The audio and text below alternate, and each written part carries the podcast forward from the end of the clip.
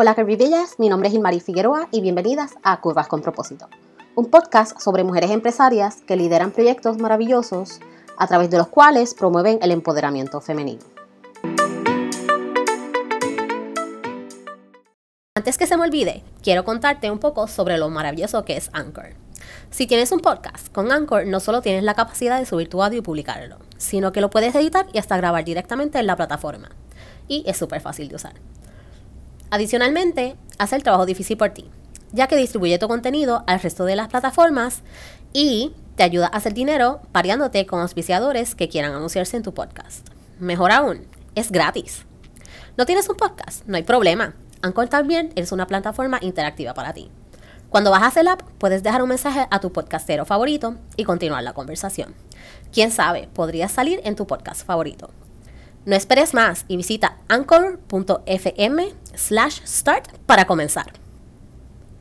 Hola, bienvenidas. Hoy tenemos a Glorian Sacha Antonetti, muchas la conocen como Sacha. Ella es comunicadora, empresaria y creadora de la revista Étnica. Bienvenida, Sacha. Gracias por estar hoy aquí con nosotros. Gracias, gracias por tenerme y por toda la paciencia del proceso, ¿verdad? De coordinación. no, yo comprendo full, así que no, no te preocupes, para eso estamos.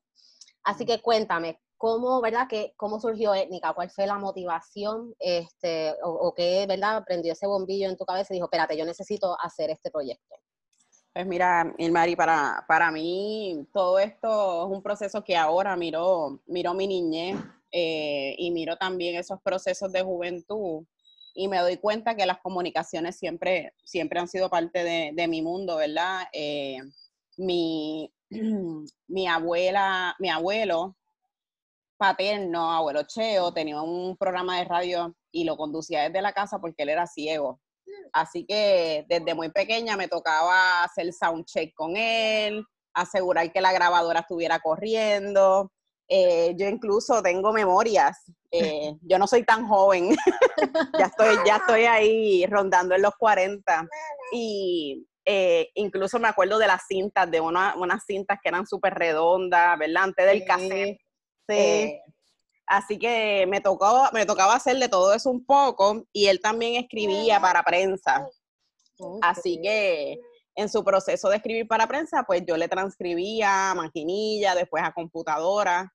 Eh, él me contaba y me narraba historias de muchas mujeres eh, en el deporte puertorriqueño, muchos hombres también, muchas personas negras.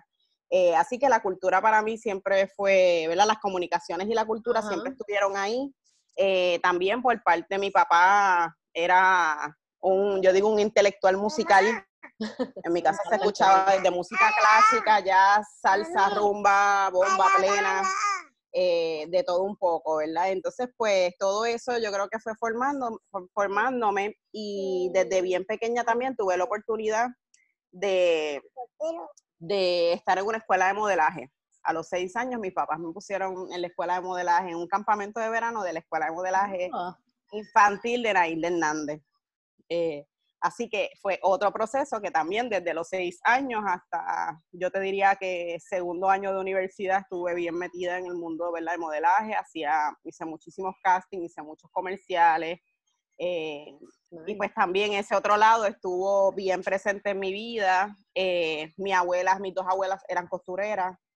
Eh, así que todo esto, desde la moda, la música, la cultura, toda la cultura, ¿verdad? De, lo que es ser puertorriqueña, de lo que es ser eh, negra. Eh, entonces, pues también estuvo bien presente también la literatura. Mi papá y mi mamá siempre me hacían cuentos desde pequeña, me, me, fascinaba ese proceso de los cuentos antes de dormir. me, siempre he tenido una fascinación por el papel, me encantaban las revistas. Y ya en la adolescencia, cuando yo tenía como 13 o 14 años, pues me paraba frente a esos estantes de revistas y yo me, me llevaba varias revistas y lamentablemente en ninguna de esas revistas yo me veía representada. Eh, incluso también ahora analizando un poco, cuando yo iba a los castings, entendía cosas hasta que me decían como que tú no eres lo que estamos buscando, pero lo hiciste súper bien. O me llamaban y me decían, mira, tú no eras lo que estábamos buscando, pero hiciste el casting súper bien y te queremos coger para tal anuncio. Eh, entonces de pronto era como ese inquieto y yo digo, diantre, yo no veía la belleza, el intelecto, todo el poder que había en mi familia, desde mi mamá, mis tías, mis abuelas, mis primas, mis amigas. Y pues son cosas que uno se va cuestionando. Y recuerdo que entonces mi papá buscaba la manera, mi papá se crió en los 60 en Nueva York. Eh, así que él tuvo una, ¿verdad? Fue parte de una comunidad negra puertorriqueña en New York, donde hubo un, florecimiento, ¿verdad? Y el movimiento de los derechos civiles, eh, el movimiento también de I'm Black, Black and Beautiful, I'm Black and I'm Proud.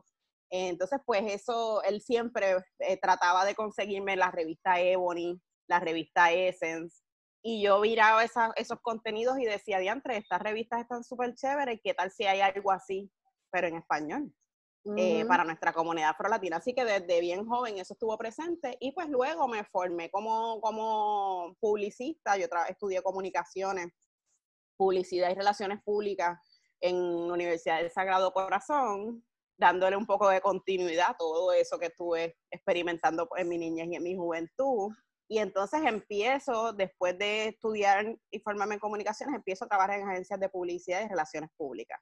Y ahí fue otro espacio donde de pronto yo vi, yo dije, esto es súper necesario, o sea, hacer algo como algún, alguna red, porque habían productos que aquí de pronto en reuniones con mis clientes, yo manejé una de las cuentas más grandes de belleza en, en agencia de publicidad, yo trabajaba la, la, parte de relaciones públicas y ya yo, ya yo veía esos mismos productos que se promocionaban en la revista Ebony, la revista Essence, yo veía que aquí llegaban o ni llegaban porque no consideraban que nuestra población era una población importante como para traerle esos productos. Ah, no, aquí no hay, eso no se va a vender aquí. Y quizás se vendía y se, se, se presentaba en promociones muchas veces para el Caribe para otras islas del Caribe, pero no para Puerto Rico, porque allá hay más negros que aquí. Ajá, sí, aquí el blanqueamiento para todo.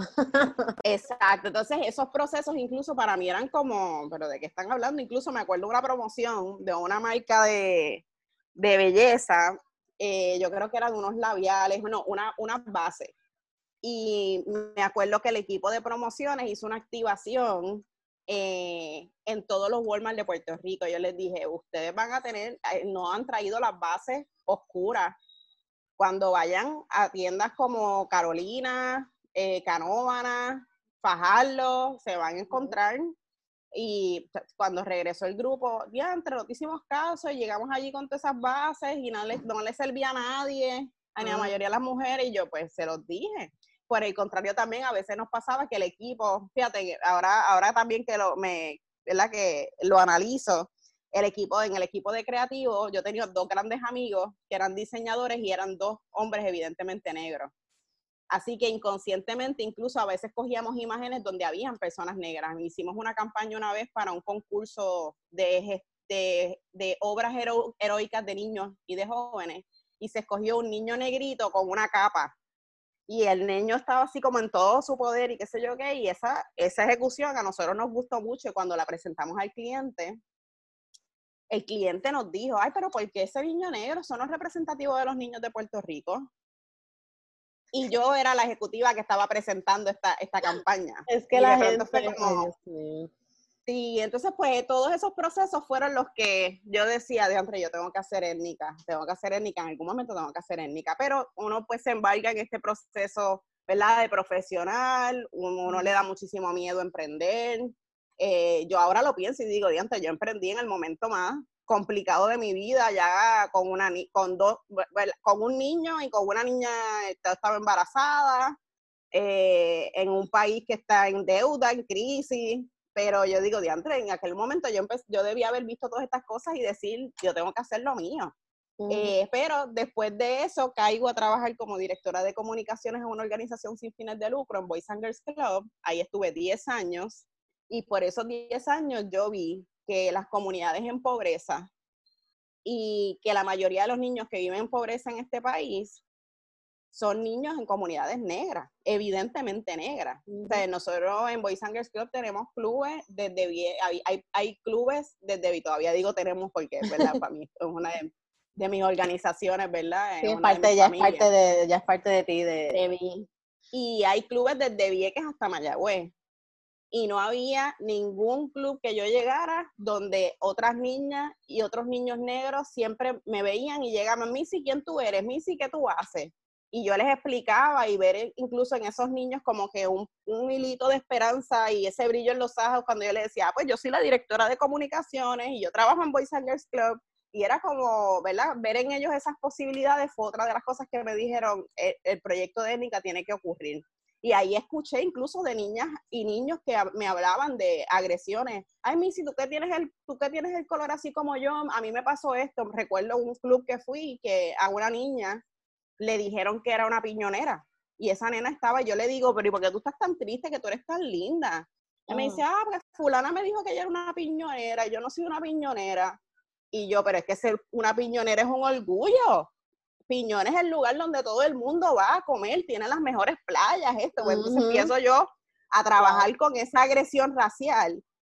Y de pronto dije, wow, y cuando tuve la conversación con la niña dije, no, definitivamente esto que yo, que yo experimenté como niña, de una invisibilización en los medios, sigue teniendo, ¿verdad? Calando muy hondo hasta esos procesos de racismo individual, son importantes trabajarlo. Así que, pues, me aventuré después de muchos años con esta idea.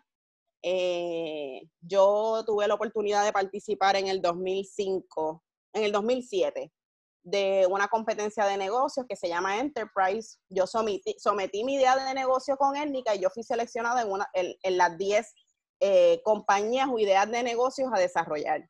Y pasé por el proceso, proceso de desarrollo, pero nunca lo lancé porque estaba trabajando en la agencia de publicidad, me ganaba buen dinero, ¿verdad? Y, uno, no, lo pone como prioridad, porque uno está pensando, ¿verdad?, en poder pagar los biles.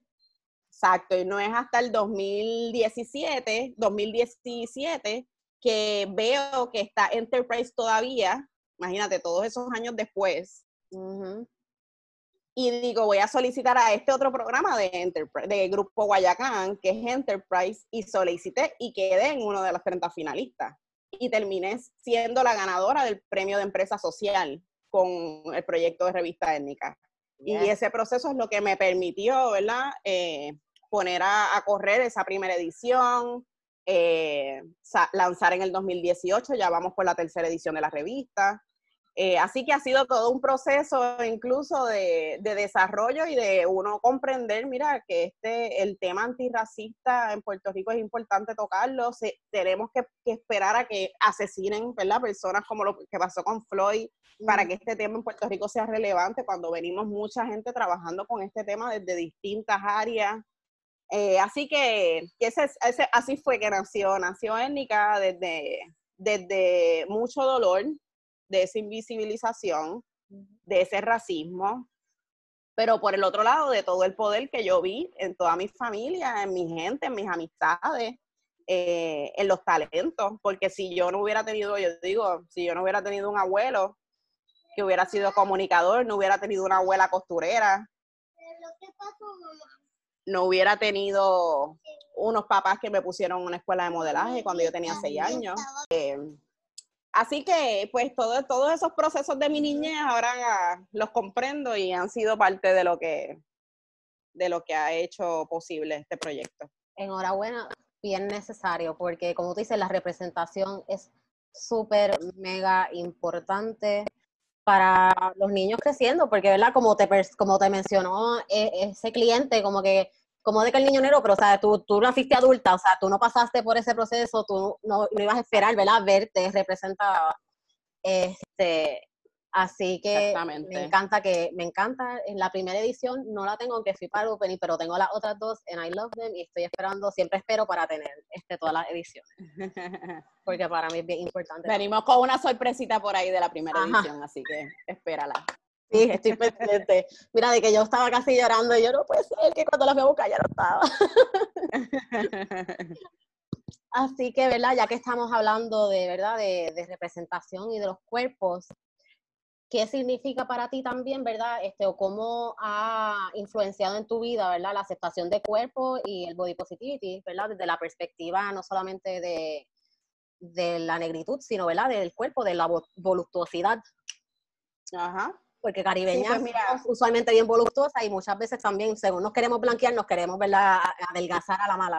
Adelgazar, sí, y pues lamentablemente eso es lo que la construcción que han creado los medios de comunicación, eh, el racismo, ¿verdad? Se ve bien, bien presente y la gordofobia se ve bien presente en todos esos procesos de imágenes que se presentan como imágenes bellas, eh, profesionales, eh, adecuadas. Sí. Bonito, exacto, el estándar. Bonito, ¿verdad? lo que todo el mundo se supone que sea.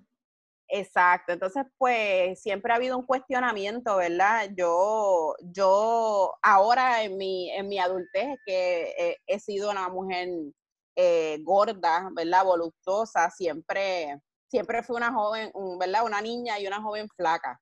Eh, y para mí incluso ese proceso fue bien, ha sido bien, bien complejo. Precisamente eh, hace dos días estaba hablando con, mis mejores amigas, mis comadres, que nos conocemos desde bien pequeños, desde bien jóvenes.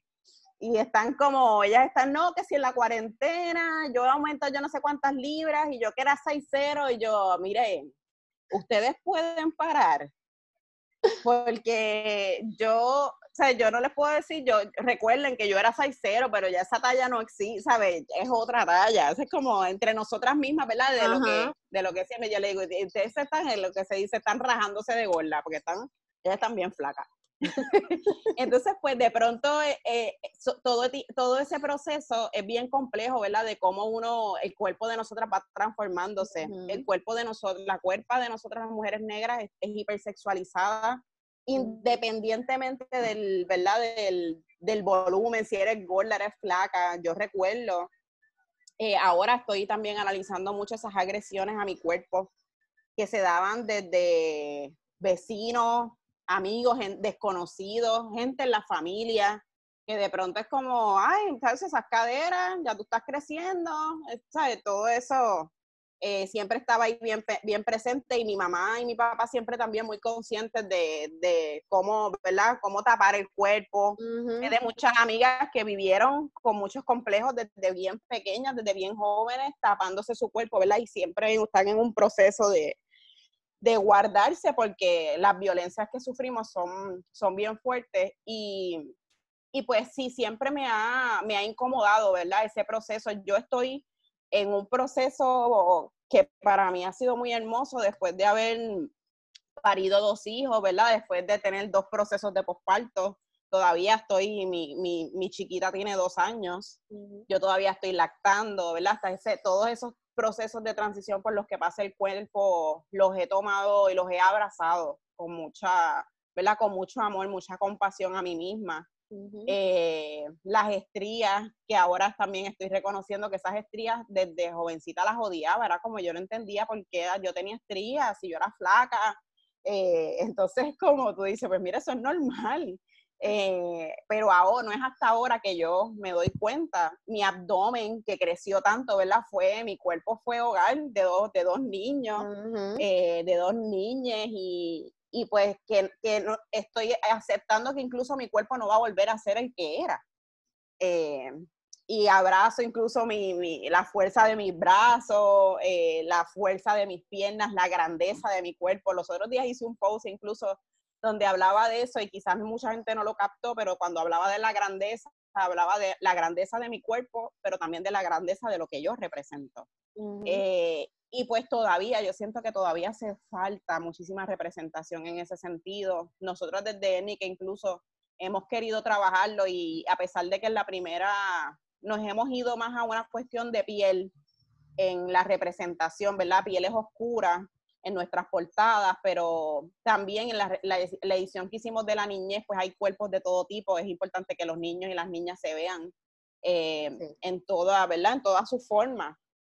Pero definitivamente es un tema que todavía también nos, así como el racismo, nos hace falta hablar, nos hace falta abrazar, nos hace falta muchísima representación de mujeres negras gordas, grandes, ¿verdad? Y, yo ah, también veo, yo tuve una, en un momento recibí una agresión bien fuerte a nivel profesional de un, cliente, una persona muy respetada en este país, que estamos en una reunión y, habíamos dos mujeres evidentemente negras, yo siendo la más oscura, pero mi otra compañera es una mujer grande, alta, ¿sabes? Eh, mi compañera mide como seis, seis pies activista, Mayra Díaz, ella pudiera contar, ¿verdad?, de este, este proceso. Estábamos en una reunión, dos mujeres negras, grandes, gordas, eh, en su caso, ella es quizás un poco más delgada, pero es mucho más grande que yo. Y ese señor, un profesional muy importante en este país, eh, de momento hizo una referencia a las Big Mamas. Sí, no, porque es como las Big Mamas. y permiso. ajá, nosotros dos nos miramos. Yo no, yo no, yo te puedo, yo no te puedo ni decir ni explicar exactamente qué fue lo que él quiso decir con la Big. Yo no sé de dónde él sale con el concepto y con el cuento, pero él en, en esta reunión empieza a hablar de las Big Mamas y yo me quedé en una pieza, bueno, yo la miré a ella y como siempre ha habido un proceso incluso de complicidad, entre ella y yo nos miramos y fue como, y nos hicimos como que es en serio que él nos está diciendo Big Mamas en una reunión de trabajo. Él no se acaba de eh, escuchar. y entonces pues de pronto también yo digo, wow, pero ¿qué representa una Big Mama, verdad? Y particularmente en la cultura, en la cultura afroamericana y en, y en las comunidades negras. La, la Big Mama siempre, usualmente es nuestra abuela, o esa tía, cuidadora, que nos alimenta, ¿verdad? Esa mujer que representa una fuerza, que es una lideresa comunitaria, lideresa en su familia. Eh, y pues mucha gente pudiera convertir eso en una ofensa, pero yo siento que siempre tenemos la necesidad de, de, de convertirle y hubiera querido saber todo lo que sé hoy y y hay un término que uno de mis hermanos utiliza, que es huelmo, que él habla de hay que tener la lengua afilada para poder responder a estas agresiones. Sí, porque en retrospecto es que uno después piensa, dice, contra, hubiera dicho tal cosa, hubiera, dicho de tal manera. Exacto. Y pues ahora yo digo, contra qué pena que no, no, no, no, verbalizamos, porque nosotras sí tuvimos una reacción y nos miramos entre nosotras las que nos sentimos aludidas y fue como que, este tipo acaba de decir esto. Y de verdad que yo hubiera ahora, ¿verdad? Querido tener toda esa capacidad para decirle, sabes que estamos en una reunión profesional, usted está siendo racista, usted está siendo gordofóbico, eh, y no es adecuado lo que usted acaba de hacer y nos está violentando. Y dar por terminada la reunión, pararse y uno irse. Sí, no, y, también, y también uno pensando, ¿verdad? Si también es un misógino, porque Claro. A un hombre se hubiera atrevido a decirle algo así. A un hombre no le dice un Big Papa o no, claro que no. Ah, claro que no, ahí están todas, ¿verdad? Todas esas intersecciones y todas esas opresiones y todas esas identidades que nosotras representamos que se están manifestando constantemente. Así que, que definitivamente, y, y yo creo que este momento también es una invitación para la gente, para evaluarse, para pensar qué yo he dicho, cómo yo he agredido, a otras y a otros en estos procesos por su color de piel, por la textura de su cabello, por el tamaño de su cuerpo. Eh, hay que, esa invitación, ¿verdad? Yo creo que es importante que, la, que estemos continuamente haciéndola y, y, y reclamándola y con todo el respeto, ¿verdad? Porque yo pienso que uno pudiera tener respuestas bien violentas, pero al final del día, ¿quién, quién es el violento? ¿verdad? Sigue siendo la culpa de nosotros. ¿Quién es el acomplejado? Sigue queriendo echarnos la culpa a nosotros. Sí. Exacto. Ahora va a venir, de pronto yo me, ya me imagino, después de este, de este podcast, ya yo me imagino, ahora va a ella a hablar de que es gorda y que es negra. Y pues sí, voy a hablar de que soy una mujer negra, gorda, y que amo mi cuerpo que amo mi piel, que amo mi cabello, pero son procesos la, Y la gente, como tú muy bien dices, tiene, la gente es la que, ¿verdad? Los demás tenemos que evaluar, porque también uno se incluye, me incluyo por lo menos yo también, ¿verdad? Porque aunque sí soy afrodescendiente por familia de mi madre, pero no soy evidentemente negra. obviamente hay cosas que yo nunca voy a comprender ni, pasar por piel propia. Claro. Este, y aunque uno no haya, ¿verdad? Uno no se piense racista, uno siempre tiene que autoevaluarse y seguir pensando, ¿verdad? Qué cosas yo he dicho que yo estoy haciendo, que yo puedo mejorar y que puedo, ¿verdad? Erradicar de, de mi forma de pensar, porque obviamente como el machismo y como muchas otras cosas y la gordofobia son bien este, ingrained o están bien cocidas, ¿verdad? En lo que es la cultura y la sociedad y cómo, y cómo nos movemos y interactuamos con otras personas y hay que desaprender, hay que quitar todas esas cosas y aprender cosas nuevas y aprender, ¿verdad? A, de verdad ser este, compasivo con los demás y con uno mismo y entender, este, y no solamente, ¿verdad? También como tú, este, bien importante, ¿verdad? No quitarle ese espacio a las personas que se expresen, ¿verdad? No estar minimizándola como que dice, ay, ya viene esto a hablar de esto, ya viene a hablarlo, y tratar de callar a la gente. No, mira, la gente se tiene que expresar como se tiene que expresar y tiene que expresar todas esas dolencias y esas molestias, porque si no, no vamos a hacer el cambio. Definitivo, definitivo. Y eso es bien y necesario, sobre todo hoy día, porque sé que estamos dejando de, evidencia, ¿verdad? Y de cultura y de historia para las generaciones como tus niños, ¿verdad? Que son los que van a recibir, ¿verdad? El, el, el fallout de, de, todo lo que suceda o no suceda ahora. Hay que pensar más allá, no podemos estar pensando si nos conviene o no nos conviene a nosotros individualmente. Hay que pensar en las generaciones futuras y cómo queremos de verdad que, que el mundo cambie el mundo corra.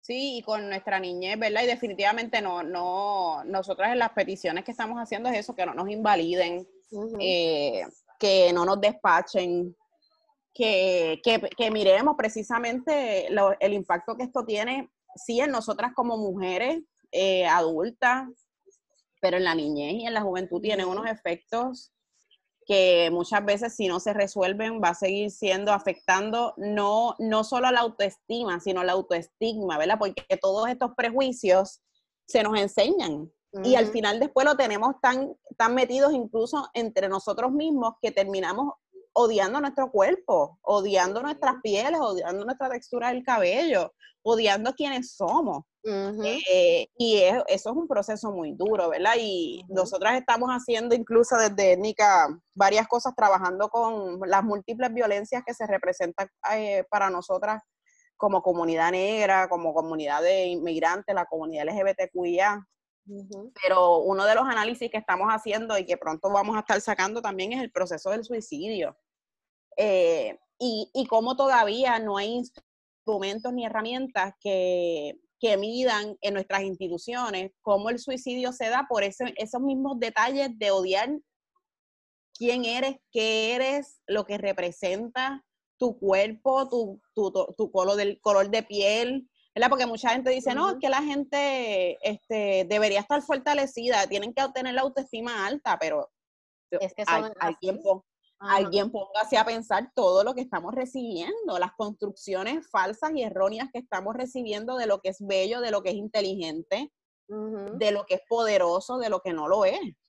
Sí, entonces si no tienes las herramientas, ¿verdad? Como la ayuda psicológica, si tú no tienes acceso a esas herramientas, ¿cómo tú vas a manejar, ¿verdad? Estos ataques que tú recibes de la parte de la sociedad y de la gente que te rodea.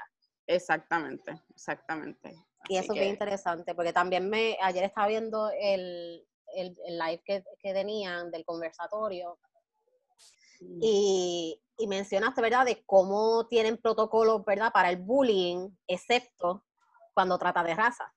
Ah, las cosas raciales. Eh, definitivamente también está, atado a lo que tú estás mencionando de la salud mental. O sea, cuál de todos estos suicidios, ¿verdad?, todas estas muertes tienen que ver, ¿verdad?, por estas agresiones. No solamente porque la persona tiene un historial de depresión o lo que sea, sino en dónde, ¿verdad?, está la raíz de esa depresión. Oye, y el acceso al trabajo. Yo, ¿verdad? He estado incluso en proceso de liderazgo ejecutivo. Y yo estoy segura, y ese análisis no se ha hecho, que así como le decimos mucha gente muy capaz con todas las credenciales, los estudios, la preparación y la experiencia, si son personas gordas, eso no se ve bien, no es profesional. Si son personas, ¿verdad? Con cuerpos diversos, orientaciones y sexualidades diversas, tampoco, ¿sabe? Hay muchísimos, ¿verdad? Otros patrones que, que también, además de poner en riesgo nuestras vidas, ponen en riesgo nuestra seguridad económica. Claro que sí. Y eso, eso nosotros tenemos que verlo. Yo estoy, ¿verdad? Bien, bien, bien consciente de eso. Incluso he tenido, yo he tenido eh, jefes y que, que, incluso hasta desde el amor me han dicho, mira, y preocupados por mi salud, como que mira, pero asegúrate de que ya puedas rebajar, esto es importante, tú eres una de las de, la, de quienes nos representan. La preocupación Exacto, entonces desde ese lugar que uno lo recibe con mucho amor y con mucho cariño, porque pues tú dices, mira, eso es quizás también lo mismo que me hubiera dicho mi papá, es lo mismo que me hubiera dicho mi mamá, que hemos tenido la conversación pero es muy distinto, ¿verdad? Porque yo digo, sí, pero yo soy gorda, pero soy una mujer saludable. Entonces, ¿verdad? Entonces de pronto veo, la constitución incluso familiar. Mi abuela materna era una mujer flaca, bajita, bien, bien oscura de piel.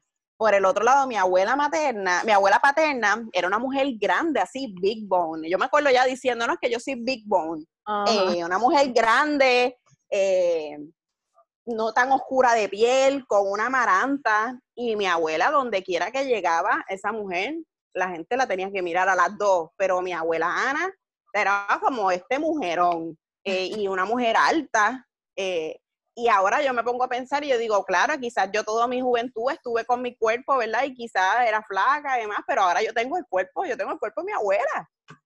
Yo, ¿sabes? Tengo el cuerpo de mi abuela, tengo el cuerpo de mi mamá y estoy constantemente abrazándolo, pero digo, diante, si yo llego a tener este cuerpo cuando terminé de estudiar publicidad, con este cuerpo, con este color de piel y con la textura de mi cabello, ¿me hubieran dado los trabajos a los que, a los que solicité? Me lo cuestiono y estoy segura de que no, bien probablemente yo no hubiera llegado ni a las agencias de publicidad, ni a los espacios, ni a hacer tantos castings, ni a lograr hacer tantos comerciales. Es una porque representación adecuada, bonita, según ellos. Exacto, sí, es muy, muy cierto. De hecho, donde este, yo trabajo, ¿verdad? Mi trabajo formal este, que paga los biles, es en, en, la mía de oro, en finanzas, y allí tú no ves un mm. ejecutivo ni nadie que produzca dinero que sea negro. Y estamos en Puerto Rico. Claro que no. Exacto, exacto. Yo navego mucho por esa área porque una de las oficinas de las que tengo el, el, el privilegio y el beneficio está en esa, está en la, justamente en la milla de oro. y, y, yo he tenido de todo, desde las miradas de la gente como que porque yo voy por ahí con mis maones, mis tenis, yo siempre ando en tenis, mis maones, uso mucho hoodie y uso mucho turbante y soy negra y tengo un afro. Así que yo voy navegando eh, ese espacio y ese otro espacio del que nos dicen y la las miradas de la gente nos dice tan, rápidamente, tú no perteneces aquí, tú estás como raro, tú no tienes un suit, tú no andas en tacos, o sea, tú andas, ¿verdad? Tú, tú, eres como la cosa rara aquí, ¿verdad? a, dónde en realidad es que tú vas? ¿Tú vas al banco? O me dices, por ejemplo, en mi edificio pasa que también había algo de College Board. Y la gente rápido, que miraba era como que, ah, esos deben ir para los de College Board. Porque si no te veías o no te veías con ese tipo de ropa, y mira, yo llego a un punto que ya yo odiaba, o sea, yo no me he visto, yo no sé cómo no va a No es que vaya, ¿verdad? Como que tirar, pero o sea, me refiero como que maones, porque usualmente no lo permiten, eh, pero no, trato de romper, ¿verdad? Yo no quiero suits, yo no quiero nada, este, porque siento que, qué sé yo, que es una, una imagen que quieren mantener, ¿verdad? De cierta manera que, qué sé yo, a, mí no me, no, me, no me representa y no siento que va conmigo y pienso que muchas veces es como que hasta sin sentido porque que quita tu talento o tu esfuerzo o tu trabajo, ¿verdad? Este, o tu profesionalidad, ¿verdad? Que lo atamos tanto a, la imagen. A la imagen. Y en verdad lo importante es que tú vayas allí y hagas el trabajo. Pero ¿verdad? también nosotras tenemos problemas con mujeres porque allí los hombres pues, tienen la, la, fácil de que pueden ir en una, una camisa de botones y ya, entonces no hay problema, pero eso no nos puede ir una petar, la falda no puede estar muy corta, tú sabes, no puedes usar nada que esté muy ajustado, que, que, que tenga, este, que se te vean los senos, porque si no el problema es tú, que te estás buscando sí. que llamen la atención. Y el maquillaje, para muchas mujeres negras se les ha dicho los trabajos que tienen o recogerse el pelo o tienen que alisarse. Eh, a mí me pasó en, ahí en esa área de la Milla de Oro, entrando a, al Popular Center, tuve un, un recientemente eh, dos cosas me pasaron en ese espacio. Una vez eh, fui a buscar almuerzo y cuando voy a salir el guardia de seguridad le abrió la puerta a la mujer que pasaba antes que yo y cuando toca mi turno de llegar a la puerta, él ni se movió para abrirme la puerta. Ah, qué bonito. Y esa cara que tú pusiste fue la que yo le puse, porque como ya tengo la lengua afilada, puse así la cara de perrito, así confundido, como, tú no te vas a mover a abrirme la puerta con la misma cordialidad que lo hiciste con la mujer que acaba de pasar antes que yo, que es una mujer evidentemente, ¿verdad? Es clara de piel. Y lo miré, puse la cara de perrito y le dije, ay, gracias, pensé que usted me iba a abrir la puerta también como lo hizo con la, con la mujer que pasó adelante. Y él se quedó así como desfigurado, como, como, cuestionándose como que yo hice eso. Ajá. Porque entonces tampoco te das cuenta. Exacto, es como que a ver si despierta, porque, está, exacto, automático, ¿verdad? Que, que ni reaccionó. fíjese, gracias que yo pensaba, así mismo le dije. Entonces, pues, ese día, eso fue una. Otra que todavía yo, ¿verdad? Me duele mucho ese proceso, pero a veces, pues, uno no, uno no siempre tiene el dinero para poder estacionarse en los parkings del área, que son parking, pues, este, en este día yo me estacioné como calles atrás, que queda al final de una escuela, casi ya llegando a lo que eran las gladiolas. Sí. Eh, ahí hay una escuela este, pública y yo había estacionado el carro en, eh, por ahí. Y la cosa es que me, me traía mi compañero para yo eh, bajarme de su carro y, ir al mío. Cuando llegamos en una calle sin salida, llegamos, hay aparentemente una maestra que salía de esa escuela, ya eran las seis o que ya estaba anocheciendo, y yo me bajo del carro, pero sin conciencia de que pudiera, pudiera representar para ella un peligro, pero cuando yo me bajé del carro, ella se puso nerviosa. Pensó que yo venía a violentarla o a asaltarla o a... Eh, se puso nerviosa, empezó a buscar las llaves y yo me quedé en una pieza, yo, me, yo me, tuve que detener y yo dije, esto me está pasando en este momento, esta persona piensa que yo soy una amenaza para ella. Cuando probablemente tú, él te está dando con a ti para, porque tú estás preocupada que tú ahora alguien te asalte a ti. Exacto. No, entonces le digo, no te, no te asustes, no te voy a hacer daño. Fue mi respuesta, no te asustes, no te voy a hacer daño, yo vengo a buscar mi carro. Y ella hizo así como, ay, yo me monté en mi carro y por la próxima media hora yo estuve llorando. Porque sí había tenido, es, bien habitual, ¿verdad? Transitar, ir a la farmacia, que igual de seguridad te vele, porque vas a comprar. Eh, para colmo, esto mucha gente no lo habla, pero para colmo, los productos de belleza para nosotras las mujeres negras, que son pocos, en las farmacias y en las farmacias grandes de este país, están usualmente al final de la góndola, en la parte de abajo. O sea, es, el lugar menos accesible para nosotras y menos a la vista posible. Ahora quizás hay un poquito más y pues ya tú los ves quizás un poco más alto, pero casi siempre los productos de, hagan el ejercicio. Las mujeres negras están tú vas, a, tú vas a cualquier farmacia y cuando estás buscando los productos de pelo, todas las marcas, todas las marcas, todas las marcas, y las otras marcas para pelo gris o pelo negro, acá, en una escrita. Exacto.